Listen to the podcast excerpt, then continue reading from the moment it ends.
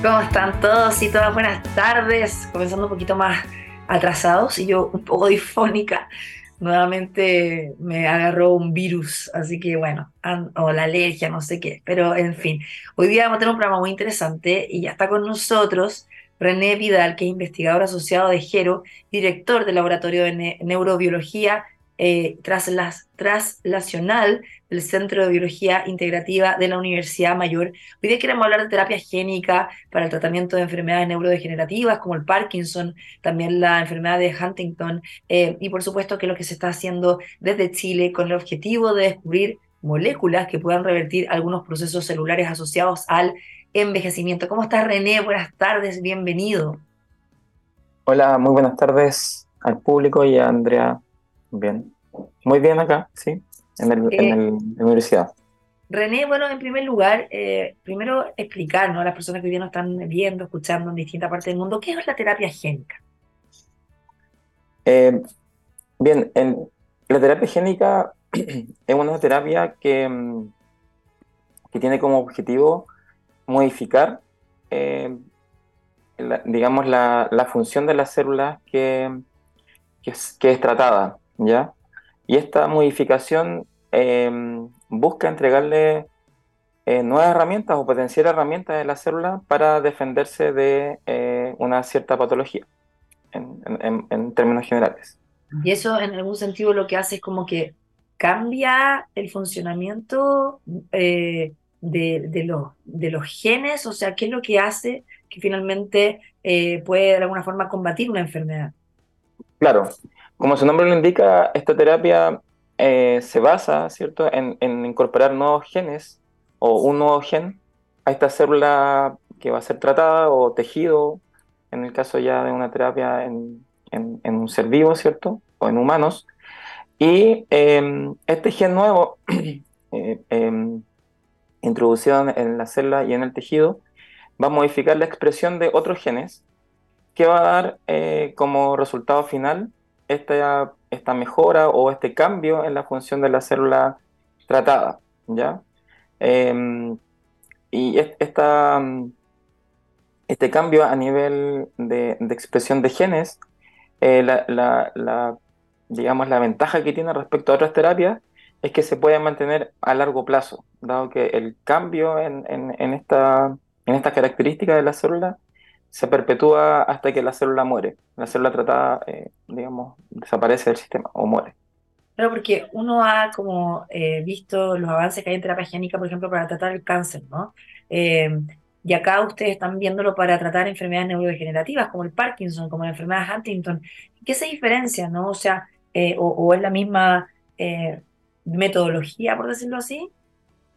Eh, en, digamos, la, la, base es la misma, como, como explicaba eh, la idea tanto para el cáncer o para otras enfermedades, como la enfermedad neurodegenerativa, es eh, modificar ¿cierto? las características de la célula.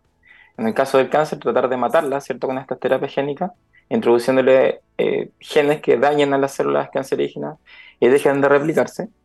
Y en el caso de las enfermedades que son neurodegenerativas, es lo opuesto, ¿cierto? Lo que queremos es rescatar a las células que forman parte de, nuestro cerebro, a las neuronas, y en el caso particular de la enfermedad de Parkinson y Huntington en las cuales trabajamos en el laboratorio, eh, la, ventaja que tiene además esta, terapia es que puede ser aplicada en, regiones muy, muy pequeñas y particulares del cerebro. Eh, dado que estas patologías em, se caracterizan por la muerte selectiva de neuronas del cerebro. No, no, mueren todas las, neuronas de nuestro cerebro de manera, eh, digamos, inespecífica, sino que hay ciertas neuronas que mueren. En el caso del Parkinson se llaman neuronas dopaminérgicas. Y esta terapia nos da la ventaja de, de, poder dirigir nuestra terapia a solo un grupo de, de neuronas y en, este caso, ¿cierto?, evitar que mueran. ¿ya? Eh, siguiendo un poco lo, el, el contraejemplo del cáncer, aquí lo que queremos es potenciar ciertas eh, capacidades de la célula para que éstas sobrevivan en el tiempo. Ahora, eh, René, ¿en qué etapa van de la investigación? ¿no? Porque además, eh, en general, en el mundo la terapia génica ya lleva mucho tiempo en, desarrollo. Eh, recién se están viendo como los accesos, ¿no? que además todavía es súper caro. pero este tipo de investigaciones son de largo aliento, o sea, como para también entendernos las fases que están. Sí, eh, precisamente como tú mencionas, son, son investigaciones de varios años. Eh, nosotros eh, actualmente tenemos evidencia de la, digamos, de la efectividad de estas terapias génicas que, estamos trabajando en modelos preclínicos, básicamente en, animales que remedan en un cierto grado la, la sintomatología que se observa en los pacientes. Por ejemplo, en el caso de, del Parkinson, em, un poco para, para contextualizar, una enfermedad que, que, tiene como principales síntomas alteraciones motoras. Eh, las, las, personas afectadas por esta enfermedad tienen dificultad en el control de los movimientos y en, el desplazamiento, eh, digamos, diario. Y los animales que nosotros utilizamos en el laboratorio remedan esta, esta característica, ¿cierto? Se enferman em, a través de la muerte de este grupo neuronal que te mencionaba, que son las neuronas dopaminérgicas, y esa muerte neuronal eh, gatilla a su vez que los ratones, al igual que los pacientes, tengan problemas motores.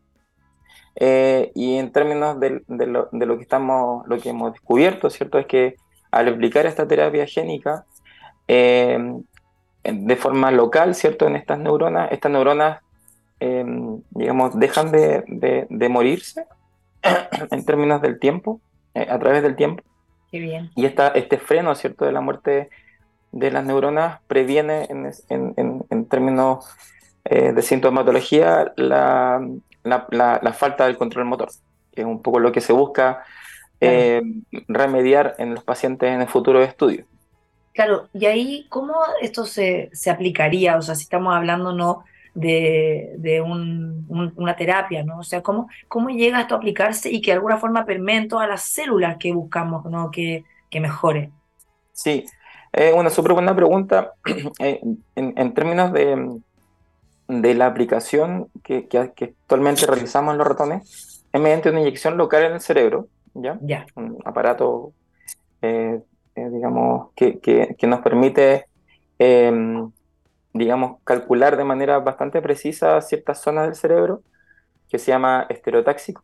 Y esta, este equipo eh, es relativamente antiguo, dado que en humanos se, ha utilizado para otros fines, eh, particularmente para destruir ciertas regiones del cerebro, en caso de epilepsias, por ejemplo, u otros trastornos, donde se ha visto e, efectividad en, en ese tipo de, de aproximaciones, de, de, destruir ciertas áreas del cerebro para remediar otro, otro tipo de patología. Y por ende esta tecnología ya está, ya está incorporada en, hospitales. Eh, en Chile tenemos algunos estereotáxicos que, que tienen esa finalidad. Entonces, respondiendo a tu pregunta, en el caso de estas terapias, si es que la quisiéramos llevar a, ensayos clínicos, lo podemos hacer utilizando, perdón, este tipo de, de, de, tecnología, ¿cierto? Que ya está presente en Chile y en muchos otros países, obviamente, y lo novedoso acá es saber qué inyectar, ¿cierto? Entonces, en ese sentido, nosotros estamos eh, tratando de empujar este conocimiento para poder eh, entrar en, en, las futuras fases, ¿cierto? Que se llaman las fases clínicas, que va de la 1 a la 4, donde primero se prueba si estas eh, terapias nuevas son inocuas en, en, personas sanas y luego se va probando en, en pacientes y se va aumentando el número de tratamiento. Esa, esa es una opción que, que es la más, perdón, eh, similar a lo que hacemos en el laboratorio. Y hay otras opciones también en cuanto a terapia génica, debido a que actualmente se han descrito también en, en, el, en, este campo ¿cierto? de terapia génica nuevos virus, que, que algo que no comenté, ¿cierto? que esta, esto, la introducción de estos materiales genéticos foráneos se hace a través de virus. Un virus bien particular que son aden, eh, virus, virus adenosociados, que tienen como característica ser inocuos para el ser humano, no, generan patología, eh, por, lo que sabemos hasta ahora, y además ser muy pequeños. Eh, de hecho, son catalogados como nanotecnología, dado que son, están en escala de nanómetros. ¿ya? son como vectores. Sí, son vectores virales eh, en escala nano, y estos vectores virales, como tú mencionas, eh, el campo ha, seguido avanzando y lo que eh, se ha también desarrollado son virus que se pueden inyectar en la sangre y que dado su característica eh, de tropismo, ¿cierto? De, poder alcanzar ciertos órganos blancos, uno puede elegir a qué órgano em, eh, selectivamente puede llegar. ¿ya? En, el caso particular de las enfermedades del cerebro, hay algunos eh, serotipos que tienen tropismo neuronal. No, lo que te quería preguntar, tengo aquí un acompañante que no se quiere salir. No, lo que te quería preguntar es, en el caso de los ensayos clínicos, ¿no? En las distintas fases, eh, si pensamos en lo que tú decías, de inyectarnos en el cerebro a las personas, em, eso podría tener efectos secundarios, cómo eso también manejan eh, en, términos de que no vaya a, ocurrir ¿no? algún, algún SAVI, que son, son, son, obviamente los efectos adversos que puedan provocar un ensayo clínico, ¿no? Sí, eh, también em, el, la, la, posibilidad de generar efectos secundarios siempre está, ¿cierto? Eh, entonces, eso también nosotros lo, lo de alguna manera lo, lo, evaluamos, ¿cierto? En nuestros modelos preclínicos, viendo eh, precisamente qué, qué, le sucede al tejido de estos animales a largo plazo, que es algo que evidentemente es necesario conocer previo a, a aplicarlo en humanos. Y hasta, hasta, hasta ahora los ensayos que hemos realizado muestran que este tipo de virus y este tipo de, de, de terapia que estamos desarrollando no tiene efectos secundarios, al menos en un periodo largo de la vida del ratón, por ejemplo, que es de un año. En, ah, y, me imagino que también con toda esta investigación eh, también se han podido como descubrir eh, más información respecto a estas enfermedades, ¿no? O sea, por qué se generan, ¿no? ¿Por qué eh, van dañando, ¿no? algunos, en el caso del Parkinson, ¿no? Em, la motricidad de las personas, etcétera. Sí, em, de hecho es, bien interesante, dado que nosotros, además de trabajar con, estos modelos eh, preclínicos, también colaboramos con, em, con, hospitales y clínicas que eh, atienden a pacientes con, con Parkinson y eh, realizamos estudios analizando las muestras sanguíneas de los pacientes.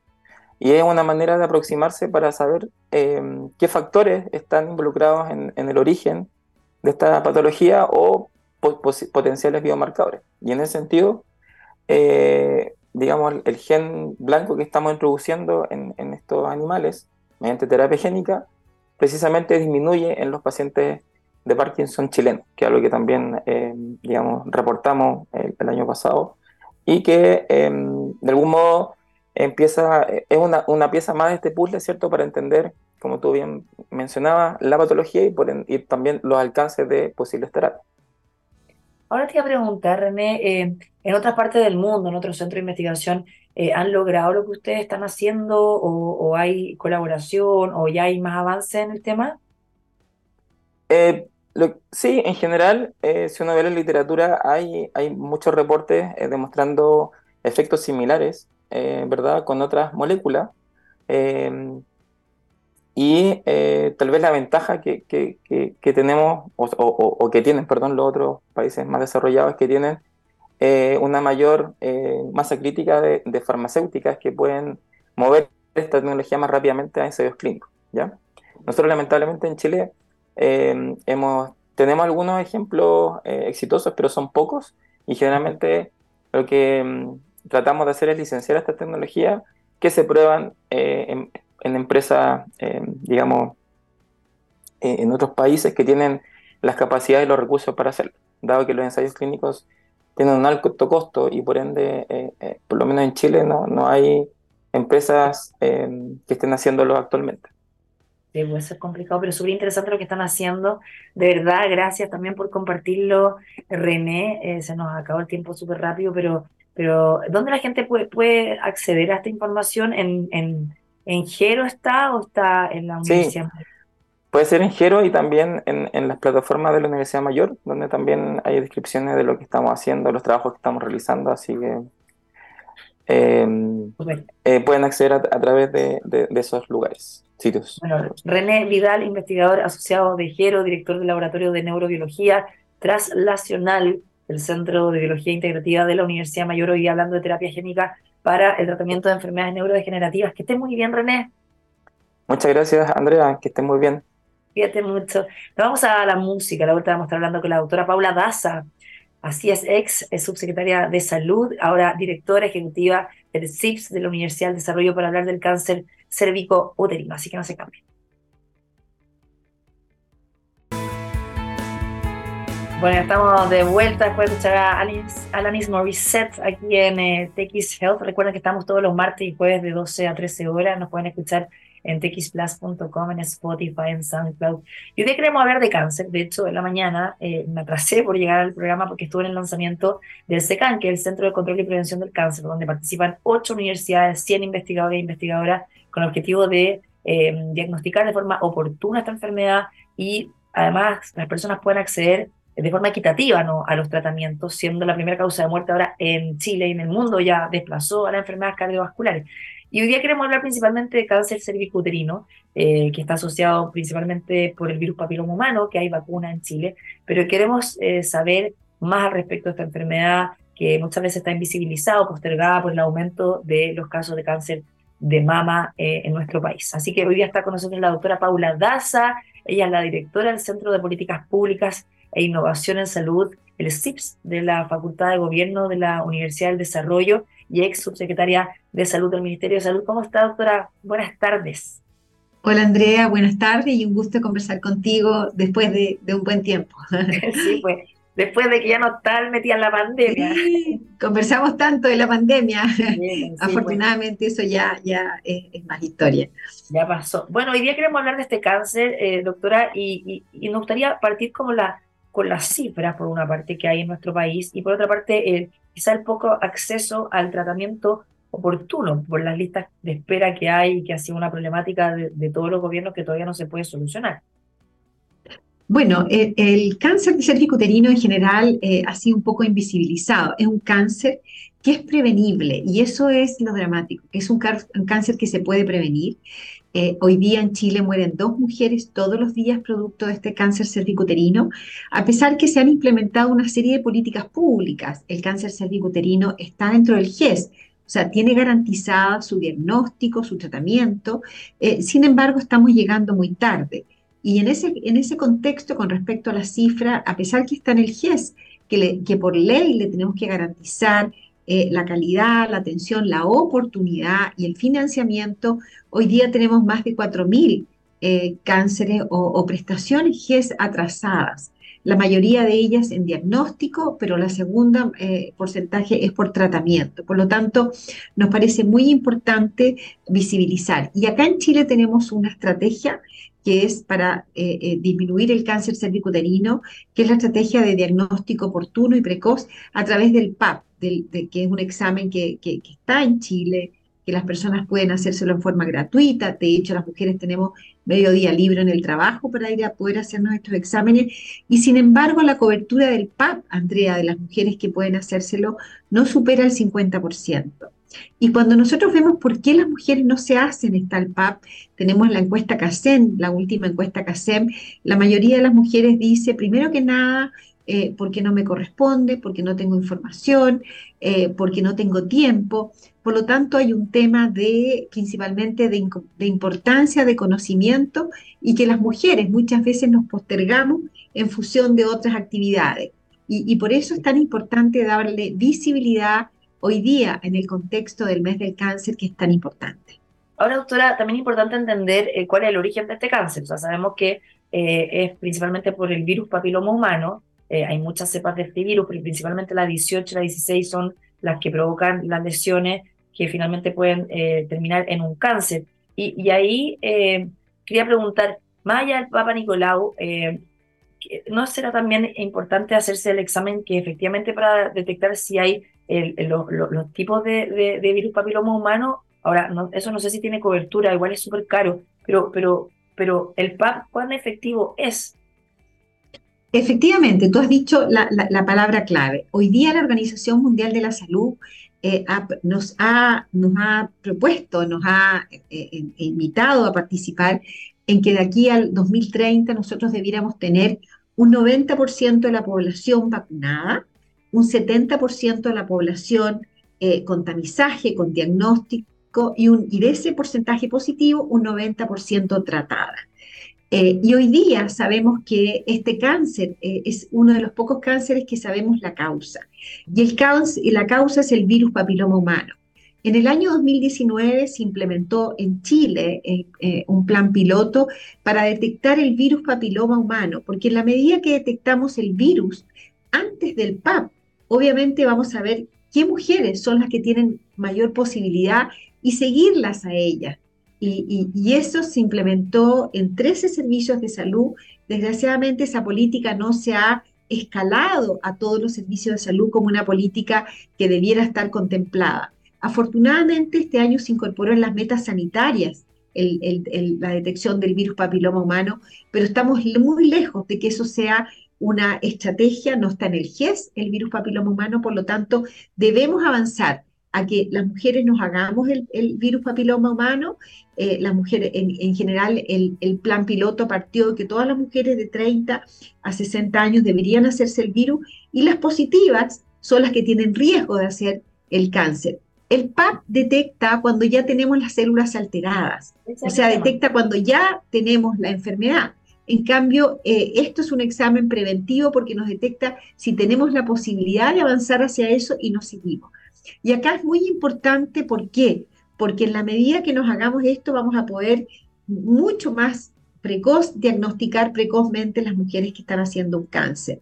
Y por lo tanto hoy día tenemos una vacuna, ¿sí? En Chile estamos vacunando a las niñas y a los niños en cuarto y quinto básico, eso es muy positivo, llegamos con esta vacuna cerca de 10 años, pero todavía estamos lejos de alcanzar una cobertura óptima con el virus papiloma humano.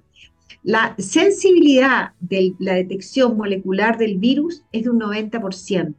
La sensibilidad del PAP no supera el 60%. O sea, hay un, hay un 40% de mujeres que pueden ya tener lesiones y que no la estamos detectando.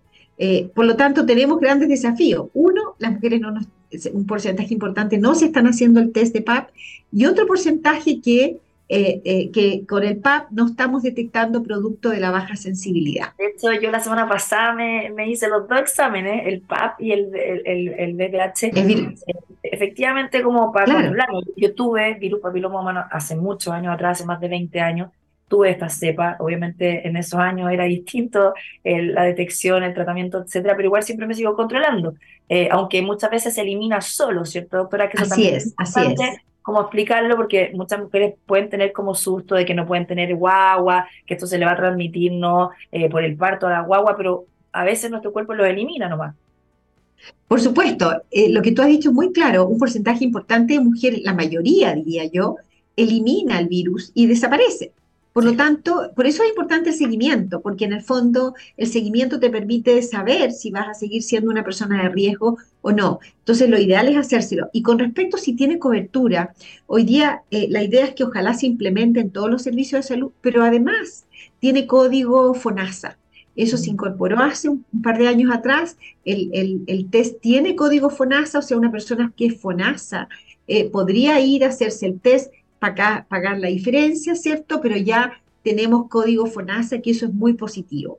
Eh, y por lo tanto tenemos que sensibilizar para que las mujeres nos hagamos este examen, para saber si somos positivos, poder seguir haciendo seguimiento y por otro lado también a que los niños y niñas que hoy día están en ese rango etario se vacunen. Desgraciadamente hay una gran cobertura de personas que no nos hemos vacunado, personas más jóvenes, porque esto partió hace 10 años y por eso que las personas que no están vacunadas debieran hacerse el test, ya sea PAP y o ojalá el VPH. Yo me puedo vacunar, por ejemplo, o sea, si nos está escuchando una mujer ya eh, adulta, ¿no? O, una joven que no recibió su vacuna antes, hace 10 años atrás, ¿se puede vacunar o no?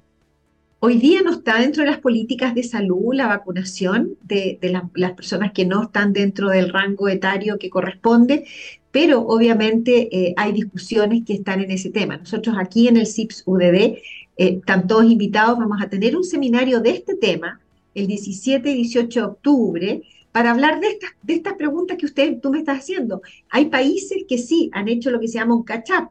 Mujeres que no están vacunadas, las han vacunado con una dosis, porque primero hay que hacer el test, si es negativo se pueden vacunar. Por lo tanto, yo creo que va a ser interesante. Vamos a tener expertos de Australia, país que ha eliminado el cáncer cervicuterino producto de estas estrategias de vacunación, y de, detección y tamizaje, y, por lo tanto creo, queremos aprender de ellos. Queremos aprender de ellos y queremos poder hacer propuestas concretas eh, en ese aspecto. Vamos a tener personas del Ministerio de Salud en este seminario, expertos de todas las universidades y también de afuera, porque es un tema que es relevante y muchas veces, como lo dijiste tú en un comienzo, no hablamos y no está visibilizado. Doctora, em, es importante también entender la transmisión, ¿no? Porque es como una transmisión de, enfermedad eh, sexual. Ahora, efectivamente, la idea es usar preservativo, pero eh, ¿cómo saber eh, si con la pareja que yo estoy, en este caso un hombre, también tiene el virus del papiloma humano que me lo podría transmitir, ¿no? Porque uno se hace como mujer el PAP, se hace el VPH, todo, pero el hombre tiene como hacerse un examen para decir, bueno, acá está mi, mi, como mi, mi carnet de, de, de, sanidad, porque estas parejas lo hacen para empezar relaciones sexuales, ¿cómo se, cómo se diagnostica? Sí, la, verdad que todavía no hay una cosa muy, muy evidencia y no hay muy clara y no hay exámenes. Podría hacérselo, un hombre podría hacérselo de, la transmisión, pero en general eh, eh, yo creo que lo más importante es, eh, obviamente, que, que, las mujeres nos hagamos los exámenes usar los preservativos en forma, pero todavía no hay exámenes específicos que se puedan hacer los hombres, aunque, aunque la técnica está, la técnica está implementada para poder realizarse. Ahora, los hombres también pueden tener virus de papiloma humano porque también pueden tener esto, los llamados condilomas, que son como estas pequeñas Por supuesto.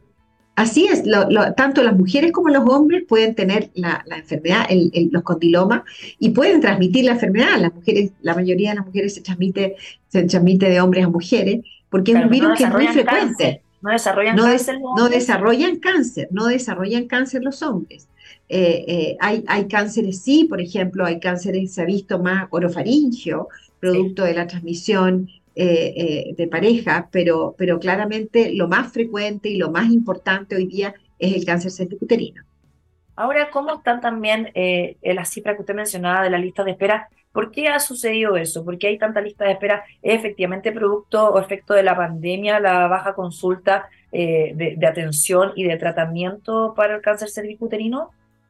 Bueno, efectivamente, la pandemia nos dejó un tremendo desafío. Durante dos años se postergaron muchas atenciones por distintos motivos. El personal de salud está abocado a atender a los pacientes COVID, pero por otro lado las personas también tenían temor de hacerse sus exámenes porque se podían contagiar. Por lo tanto, cuando ya la pandemia no fue una emergencia sanitaria, eh, aumentamos eh, el número de exámenes y empezaron a aparecer aquellos cánceres que no habíamos diagnosticado. Eh, sin embargo, a mí me preocupa profundamente porque los últimos años, el último año, 2022-2023, no hemos tomado con la energía, con la agresividad que tenemos para hacernos cánceres de los cánceres que, están atrasados. Hoy día, Andrea, tenemos más de 15.000 prestaciones GES en cáncer, en cáncer atrasadas. Eso significa que hay personas que todavía tiene sospecha de diagnóstico de cáncer, no le hemos hecho la biopsia o no le hemos hecho el tratamiento, eh, personas que ya tienen diagnosticado un cáncer y no te, hemos hecho el tratamiento. Por lo tanto, y, por, y el GES, por ley, tiene garantizado no solamente el diagnóstico, el tratamiento, tiene diagnosticada la oportunidad, es decir, que esto se lo hagamos en un tiempo adecuado. Y esas personas, si, si ya tienen el, diagnóstico o el tratamiento, entran en el GES, eh, FONASA tiene que garantizarle un segundo prestador.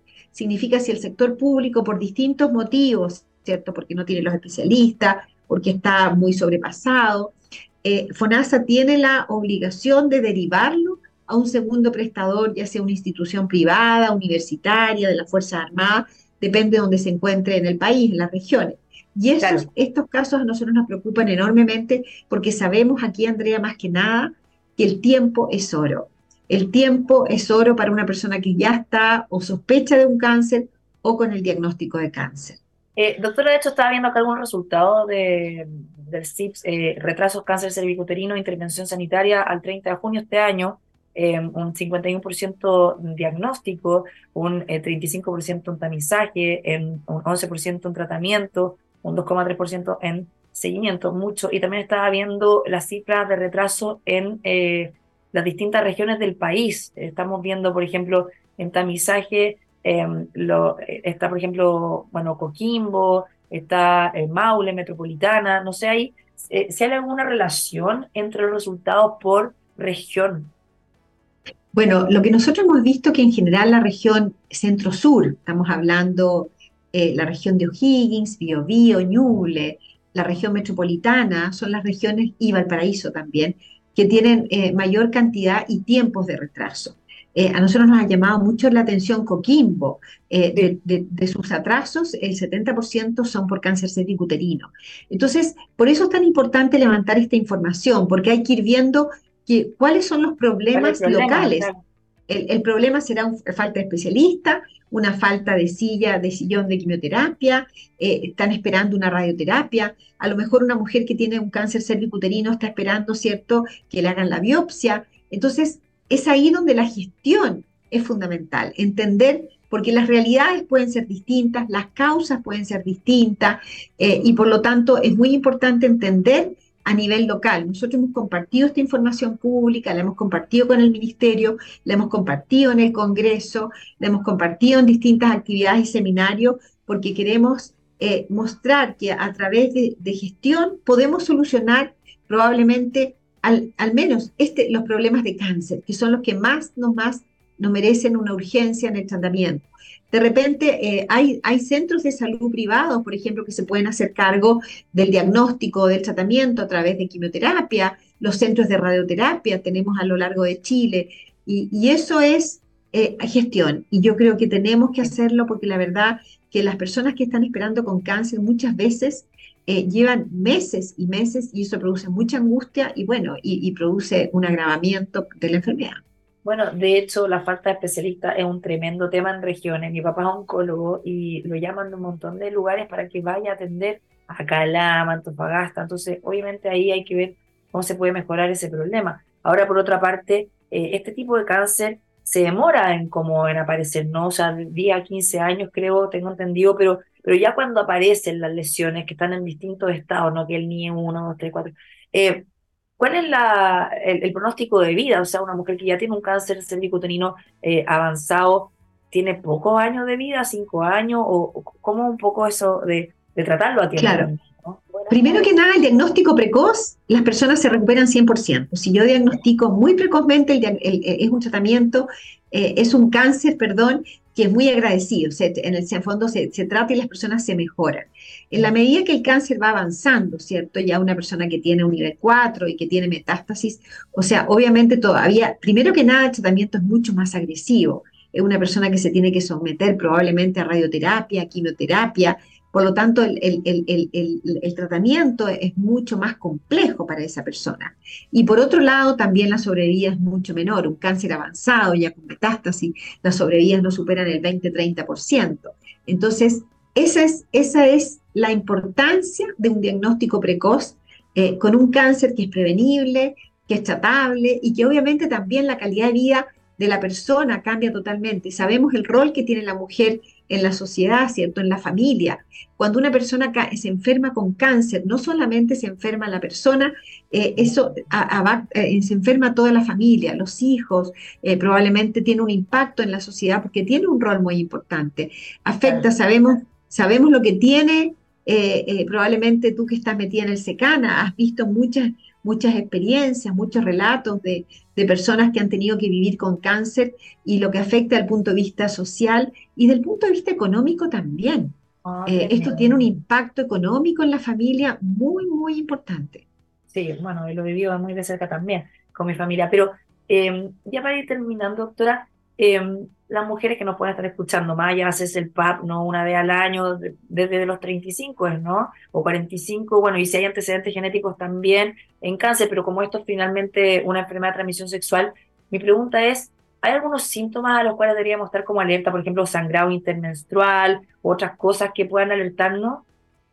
La verdad que desgraciadamente no, es un cáncer muy silencioso. Cuando ya aparecen síntomas, por ejemplo, síntomas ya de infección o síntomas de sangrado, significa que haya afectado probablemente no solamente el cuello, sino que el órgano, otros órganos como el útero puede ser.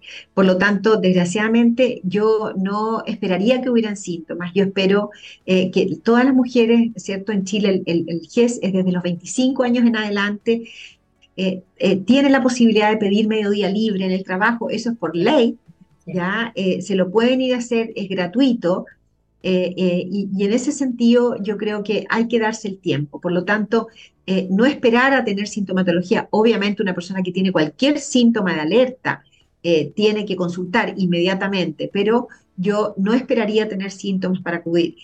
quiero aprovechar de decir que en este mes de la mama también, hablando de los test, el cáncer de mama, la mamografía, las mujeres hoy día no necesitan tener una orden médica para hacerse la mamografía. Esa, es una nueva medida que yo creo que es muy bueno porque muchas veces las mujeres no iban, había que ir al doctor, conseguirse la orden. pagar una consulta, además. Pagar una consulta. Eso ya hoy día no ocurre. que atiendan el CEFAM también. Así, entonces hoy día ya son brechas, ¿no es cierto? Barreras, perdón, que, habían, que hoy día nos facilitan. Todavía estamos lejos, lejos de poder alcanzar las coberturas que queremos en mamografía, en PAP y ojalá en, virus papiloma humano las personas que se lo puedan hacer y nos estén escuchando, que lo hagan, que cuando vayan a su doctor le digan, bueno, me va a hacer el PAP, bueno, pero también yo quiero que me haga el test del virus papiloma humano. Eso está a lo largo de todo Chile, en los servicios de salud lo tienen. La muestra es la misma. No es, no es que haya que hacerse un examen más especial, distinto, más sofisticado en esa misma toma de muestras se toma el examen del virus. De todas maneras, yo creo que al final hacerse un chequeo una vez al año, como uno hace la revisión técnica al auto, es lo mismo. Así, es, así es. Ya vamos envejeciendo, las células van cambiando, no estamos como antes, así que es muy bueno prevenir, sobre todo como el cáncer ya se convirtió en la primera causa de muerte. Eh, doctora, bueno, muchas gracias. Doctora Paula Daza, eh, directora del Centro de Políticas Públicas e Innovación en Salud del CIPS de la Facultad de Gobierno de la Universidad del Desarrollo. Muchas gracias por estar hoy día con nosotros acá en TX Health. Encantada, Andrea. Siempre es muy un gusto conversar contigo sobre todos estos temas que son tan críticos. Que esté muy bien, que tenga buena tarde. Muchas gracias, igualmente. Chao, chao. Bueno, nos vamos. También le agradecemos a ustedes la sintonía. Recuerden que estamos martes y jueves. Pueden repetirse en txplus.com, en Spotify, en SoundCloud. Sigue con nosotros porque llega la mejor programación y pueden seguirme en las redes sociales, arroba Andrea arroba TXPlus y el hashtag TXHealth. Que tengan una linda tarde, cuídense mucho.